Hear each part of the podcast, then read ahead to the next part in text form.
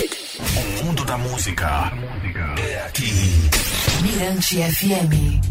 De volta plugado, 22 horas 35 minutos, quinta-feira, e participando do Troca de Ideia aqui na Mirante FM nesta noite é o André Lobão, assessor de desenvolvimento sustentável da CEMISP, Secretaria de Sustentabilidade e Inovação. Boa noite, André. Boa noite, Pedrinho. Boa noite quem está aí plugado, né? Aqui agora na Mirante FM. Bom, André, antes da gente conversar sobre é, o mapeamento né, dos setores de criatividade e inovação da cidade de São Luís, aí desenvolvido pela CEMISP, né? É, eu gostaria que você conceituasse para a gente. Eu sei que a palavra economia criativa ela é um, ela é bastante complexa, né? Mas explique para a gente o conceito deste, deste termo. Então, esse talvez seja o grande gargalo, né, é, do setor. Né? Primeiro porque historicamente é, o conceito de economia criativa que veio para o Brasil ele vem das indústrias criativas da Grã-Bretanha. Né? Então eu costumo até brincar que é um conceito meio gringo, né? E aí o Brasil, desde 2010, mais ou menos, que foi quando começou a institucionalizar a política de economia criativa no país, vem tentando organizar esse conceito. Mas é um conceito que ele está basicamente pautado na criatividade como um fator central, né? Para definir valor de, de produtos e serviços, né? E também muito fundamentado na, na propriedade intelectual, né, e nesses aspectos criativos. Eu costumo dizer que a economia criativa ela sustenta a partir de um tripé que é criatividade, tecnologia e inovação. Hum. É, mas eu gosto também de sair um pouco dessa perspectiva de que tecnologia e inovação a gente apenas fala de processo de modernidade, de uma tecnologia digital, principalmente quando a gente fala de Brasil, e esse talvez seja o nosso grande desafio, né? Pela diversidade cultural que a gente tem, pela diversidade territorial que a gente tem. Então eu também gosto muito de trazer esse conceito de tecnologia social, de tecnologias culturais, de tecnologias artísticas, de inovação comunitária né? A gente, a gente é a inclusão e a diversidade. Juntos. Exatamente. E especificamente hoje na Prefeitura de São Luís, é, através da CEMISP, né, é, a gente faz esse recorte do desenvolvimento sustentável, né, até mesmo pela própria atuação é, da secretaria, porque é, hoje a gente, quem, quem, quem meio que patenteou o ecossistema de economia criativa no Brasil foi a Firjan, né, que é a Federação das Indústrias do Rio de Janeiro. Então patenteou ali um ecossistema trazendo quatro grandes eixos, três grandes é, é, estruturas econômicas. É, mas quando a gente faz esse recorte para o desenvolvimento sustentável, a gente já olha para um processo de inclusão social, a gente olha para um processo de, de enfrentamento né, dessa, dessa desigualdade social, a gente olha para essa diversidade cultural e é, não só de pessoas, mas também de territórios. É, a economia criativa ela é um termo relativamente novo no Brasil, apesar da, da produção já ser muito rica. Como é que você percebe o movimento de organização dessa indústria? Quais as vantagens essa, que essa, essa organização traz né, para as áreas criativas? Então, é, eu acredito que a gente vai começar a, um, a, criar um novo cenário agora. Né? Inclusive, a discussão hoje dentro do atual governo federal é que a economia criativa ela passe a, a integrar o Ministério do Desenvolvimento Econômico né? É, talvez algo que tenha trazido um pouco de confusão, mas também muitos benefícios, tenha sido o fato de que a economia criativa no Brasil ela começou a se estruturar dentro das políticas culturais. Hum. Né? Então a economia criativa ela ficou muito pautado dentro do setor cultural durante muito tempo. Né? E a gente termina associando criatividade ao artista, né? à produção cultural né? Mas se a gente for olhar para esse ecossistema é, que a gente tem no Brasil, né? Que é um ecossistema que, que ele está ligado às cadeias de consumo, às cadeias de cultura, de mídias e tecnologia, a gente vai ver aí é, é, setores como tecnologia, como arquitetura, como design, como audiovisual, como música, é, como gastronomia, dentro né, desse, desse setor de economia criativa. E o, talvez o grande desafio hoje seja é, todos esses setores se reconhecerem dentro desse ecossistema, porque o maior, nosso maior desafio hoje é esse. Inclusive, o desafio que a gente está tendo hoje no mapeamento, que a gente vai falar um pouquinho daqui a pouco, é, tem a ver com as pessoas, os empreendedores e as empresas é, que compõem esse ecossistema se reconhecerem como agentes criativos. Né? E aí quando a gente é, talvez e aí eu brinco muito que a economia criativa ela ficou muito tempo na mão dos produtores culturais e não dos economistas, né? Isso talvez tenha aumentado esse desafio. E agora o Brasil começando a olhar para a economia criativa como uma política muito mais transversal, dialogando com as mais diversas áreas, talvez a gente consiga avançar com uma política mais estruturada e mais inclusiva, eu acredito. Agora, na sua opinião, como é que funciona a economia criativa em São Luís? Você pode nos falar aí é, um pouco dos setores dessa, dessa economia criativa? Então, a gente vai começar a saber agora, né, com mais detalhes, como é que funciona, porque esse, inclusive, é um dos grandes gargalos do setor. Né? É, talvez também a ausência de políticas públicas e de ações mais é, pautadas e direcionadas nesse setor é exatamente a ausência de dados e indicadores. Né? É um cenário que não se conhece, é um cenário que, de uma certa forma, ele está inviabilizado, né? ele está invisibilizado. Na verdade, ele está invisibilizado pela falta de dados. E aí a gente não consegue, é, para você ter uma ideia, é, logo no início dessa gestão anterior, a gente, a gente dessa gestão atual, a gente é, no desafio de estruturar políticas de economia criativa, nós não tínhamos dados.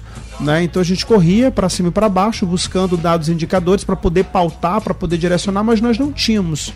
Né? Então a, a gente, é, o Maranhão ainda engatinha muito sobre política de economia criativa. Nós não temos uma política estruturada de economia criativa. É, no governo atual do prefeito Eduardo Braide, é, até mesmo por uma determinação e por uma premissa de, de, de, de, plano de governo, a economia criativa está pautada dentro do governo e hoje alojada dentro da CEMISP, da Secretaria de Sustentabilidade né, e Inovação. E pela primeira vez, né, São Luís inaugura a, uma política de economia criativa, começando por um mecanismo fundamental que é o mapeamento. Então a gente vai fazer o seguinte: vamos curtir um pouco de música na volta a gente fala sobre esse projeto de mapeamento. Maravilha. Bacana, então vamos de Lué de Luna? Nossa! Tocando aqui no plugado na Mirante FM.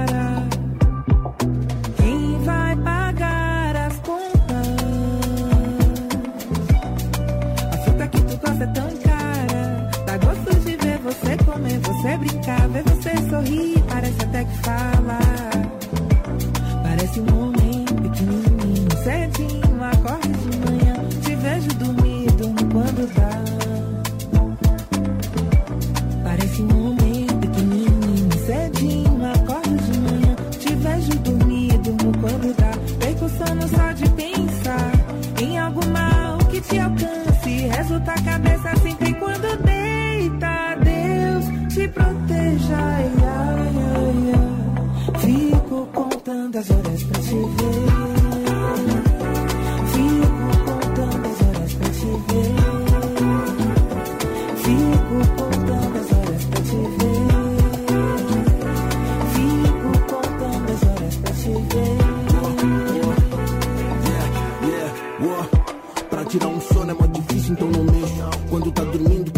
quanto é mágico. Marinheiro em primeira viagem, eu não enxergo. Nenhum de nós sabe o macete. Ninguém mete a mão no pretão do pai. É o brabão do pai. Eu sou babão, sou pai. Ô lua da MC, mudou minha vida. O que era treta e mago, agora é teto e felina da esquina. Passei a valorizar minha saga. Percebi que nada é por acaso grande lição. Nunca tive exemplo, agora eu sou um. Cuido de meus passos pra que nunca te falte lição.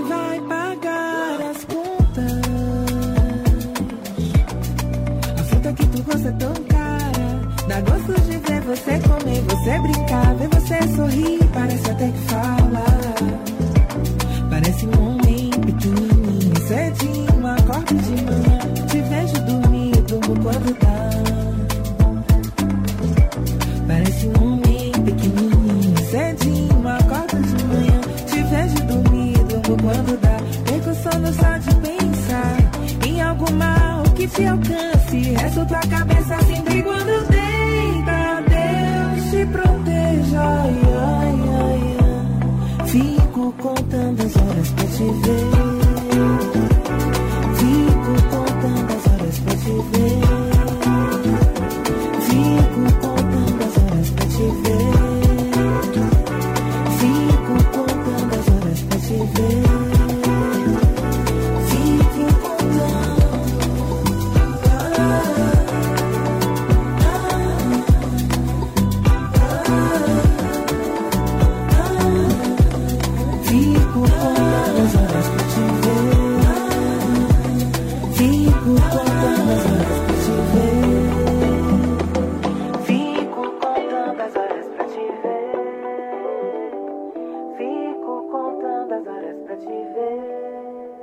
Plugado com Pedro Sobrinho. O mundo da música é aqui. Mirante FM. De volta, plugado Mirante FM, a gente conversando com André Lobão, assessor de desenvolvimento sustentável da Semisp. Bom, André, agora qual o objetivo né, deste mapeamento né, dos setores de criatividade e inovação de São Luís? Então, Pedrinho, é, um dos desafios da CEMISP, né, que é uma secretaria nova nesse atual governo, foi exatamente as políticas de economia criativa, né? E o principal desafio era exatamente essa ausência de dados, né? Então, quando a gente começou a desenhar essas políticas, nós sentimos uma necessidade eminente de estabelecer um mecanismo de fazer esse levantamento de dados. E aí nós conseguimos, né? é, é, e aí foi algo que foi é, inclusive muito defendido também pela secretária Verônica Pires, né, é, no sentido de garantir recursos para que nós possa, que nós pudéssemos avançar com esse instrumento. Então, o principal objetivo do mapeamento é exatamente fazer esse é, esse espelho desse cenário, desse ecossistema, né? Fazer esse levantamento desses dados, desses indicadores, para que a gente possa reconhecer e se reconhecer também. André, agora em que, em que estágio se encontra esse mape- mapeamento de dados? Então, é, nós começamos o mapeamento em fevereiro, né? A gente está agora numa fase já final das entrevistas, né? Porque o mapeamento ele tem, ele tem quatro grandes estágios, né? Que é o, mapear, o mapeamento mesmo desse quantitativo de pessoas e coletivos não formalizados do setor de criatividade e inovação. É, que isso é uma, é uma questão é importante de ressaltar, porque existe um- uma informalidade muito grande né, no setor da economia criativa. E esses empreendedores que estão é, é, que não estão formalizados, de uma certa forma, eles estão inviabiliza- in- é, invisibilizados. E essa invi- invisibi- invisibilização também os coloca à margem né, das políticas e coloca à margem também é, de fomento também feito pelas, pelas iniciativas privadas. E aí a gente também tem mapeamento de equipamentos culturais existentes em São Luís, tanto de, de equipamentos culturais públicos como equipamentos culturais também presentes é, nas comunidades, equipamentos de criatividade, equipamentos de inovação, a construção do perfil socioeconômico desses profissionais atuantes nesse mercado e o mapeamento do quantitativo de empresas formalmente constituídas nesse setor de criatividade. Então essa vai ser, essa vai ser a grande entrega né, desse mapeamento ao final, que agora no finalzinho de março a gente já está finalizando. Agora você falou aí na palavra políticas públicas. É, como resultado, que a prefeitura, através da Secretaria de Sustentabilidade e Inovação, a CEMISP, vai oferecer de políticas públicas para essas empresas formalmente constituídas, coletivos eh, não formalizados, né, esses equipamentos Sim. culturais. Então, é, o principal produto de entrega desse mapeamento vai ser uma plataforma digital. Né? Nós vamos colocar, disponibilizar todos esses dados em uma plataforma digital, que ela será dinâmica. Então, após a finalização da compilação de todos esses dados e a disponibilização desses dados, essa plataforma irá ao ar com, com através de mapas, através de formulários, mas ela vai continuar aberta. Então, é, qualquer pessoa, empreendimento, organização que ainda desejar, e isso a gente também vai ter uma estratégia de comunicação para mobilizar esse público, se cadastrar na plataforma, a plataforma vai estar aberta e com uma tecnologia que transforma imediatamente os dados que são fornecidos em mapas e em formulários. A partir daí, a gente começa um outro desafio, que é esse desenho mais robusto das políticas públicas para a economia criativa, né? Que a gente já deu um avanço é, anteriormente, porque a gente já havia desenhado um plano é, de política pública para esses quatro anos de governo e a gente conseguiu é, viabilizar recursos externos, né? A gente conseguiu fazer uma captação de recursos externos junto a, ao financiamento do BNDES. Então nós temos aí uma série de ações voltadas para a economia criativa até o final de, do, é, é, desse governo. É, até 2024 a gente tem uma série de ações, desde mapeamento de territórios criativos, a impulsionamento de empreendimentos criativos, a criação de roteiros inteligentes, né, a criação de roteiros digitais, olhando para a cultura, olhando para o turismo e olhando para essa vocação que tem a cidade de São Luís, que é essa economia do patrimônio cultural, né, que também nos desafia, mas ao mesmo tempo nos coloca no lugar certo, né, sobre caminhar. Não tem como a gente olhar para a economia criativa em São Luís apenas sobre uma perspectiva da indústria. A gente tem que olhar para essa, essas especificidades do nosso território. Bom, é, André, você como uma pessoa é, de conhecimento aí profundo na área da economia criativa, é, o mundo vem de uma pandemia né, que nos deixou aí diversas sequelas, entre elas a de ordem econômica. Né? Se tratando de Brasil, aumento aí da desigualdade social, desemprego, violência. Como se reinventar diante dessa crise civilizatória, tendo a economia criativa como, como referência? Então, esse é um ponto fundamental, Pedrinho. É, primeiro que a criatividade ela é algo inerente ao ser humano, né? Ela é uma estratégia de subsistência, né? A criatividade é que nos leva a fazer o enfrentamento das grandes adversidades que a gente tem na vida, né? E é, na pandemia, a, a, criatividade ela fez com que as pessoas se reinventassem, né? Inclusive, muitas pessoas abandonaram determinados setores econômicos para ir para outros setores econômicos. E a economia criativa ela passou a ser um dos dez é, principais setores econômicos é, que foram impulsionados pós-pandemia. Né? Inclusive, tem um dado é, muito interessante que é, tem a ver com a reabilitação urbana, a economia criativa como um fator de reabilitação ur, é, urbana, né? Que é o poder da criatividade para a resiliência em tempos de, em tempos de pandemia. Então, a economia criativa ela, ela, ela cumpriu um papel fundamental. E uma questão muito interessante que foi olhar para as microeconomias, as economias dos territórios. Eu, eu cito muito, inclusive, uma experiência muito minha, pessoal. Eu moro no, num bairro periférico é, é, próximo ao João Paulo, ali, a Alemanha e Varsaldânia, né? E eu fui para lá três meses antes de estourar a pandemia. E aí é, foi extremamente importante para mim estar naquele lugar e ser acolhido por toda uma rede de afeto e toda uma rede de segurança que tinha. Então, quando a gente fala de economia criativa, a gente está falando de economia do afeto, a gente está falando de economia da confiança, né? É, que é exatamente é, eu chegar na padaria e ser reconhecido pelo nome, ser tratado, né? Pelo aquilo que eu represento, a história que eu represento. Então, a, a, economia criativa ela teve um papel também na, durante a pandemia que foi trazer de volta as relações que a gente tem com as microeconomias, né? Porque hoje nesse mercado muito da indústria, dos supermercados, né? de tudo muito, global, muito, muito globalizado, a gente foi perdendo o contato afetivo com a quitanda, com o comércio, com o vizinho, com a padaria, né? Às vezes a gente sai, passa na frente da padaria do bairro, mas vai por uma padaria numa outra localidade pela dimensão que ela representa.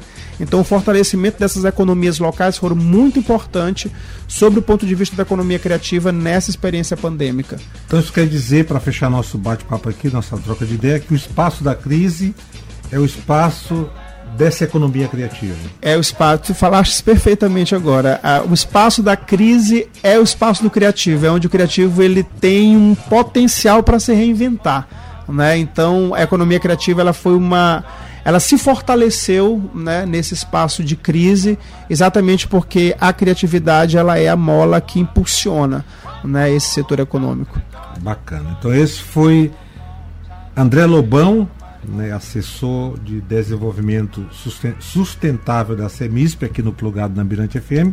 Vou deixar você à vontade para acrescentar alguma coisa aí para tentar curtir no plugado, que a gente deixou aqui de deixei de perguntar. Maravilha, Pedrinho. Então, é, eu queria reforçar que o nosso mapeamento ele está na rua ainda, né? É, e que a gente ainda precisa avançar com as empresas criativas da cidade, né? Quem se reconhece dentro desses setores aí de comunicação, de arquitetura, de design, de tecnologia, é, de publicidade e marketing, a gente precisa ainda avançar mais com esses setores, e os setores de coletivos, né? os coletivos criativos também, que não são formalizados, a gente precisa também avançar mais. Então, para quem ainda não é, se cadastrou no nosso mapeamento, basta ir lá é, no nosso arroba né, da Semisp, na nossa página no Instagram, que é arroba semispslz, e lá na nossa bio tem um linkzinho que quando você clica, você já tem a oportunidade de fazer o agendamento da sua entrevista. Então tá aí, recado dado, André Lobão, brigadão, volto sempre. Obrigado, Pedrinho, muito obrigado, muito obrigado. Então obrigado, vamos... Mirante FM, também pelo espaço. De nada. Tamo juntos. Chico Chico, para você. Obrigado. Presente. Um abraço, André Lobão, aqui no Plugado, na Mirante FM. Eu vou dançar onde ninguém possa me olhar. Resido em mim, sou meu lar e ninguém pode cantar minha canção. Um abrigo, um amigo, um acorde suspenso invertido, o silêncio da voz da razão.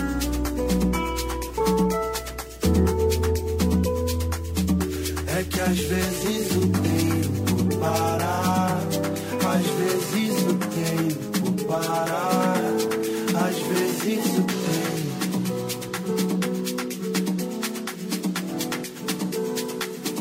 É que às vezes o tempo.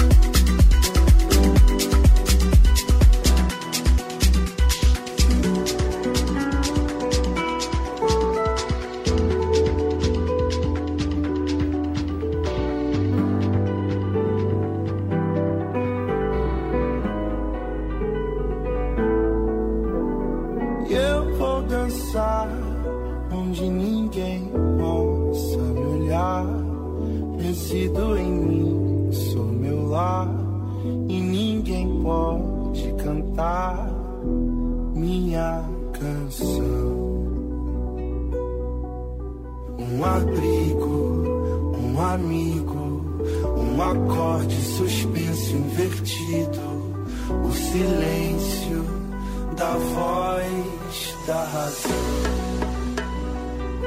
Às vezes o tempo para, às vezes o tempo.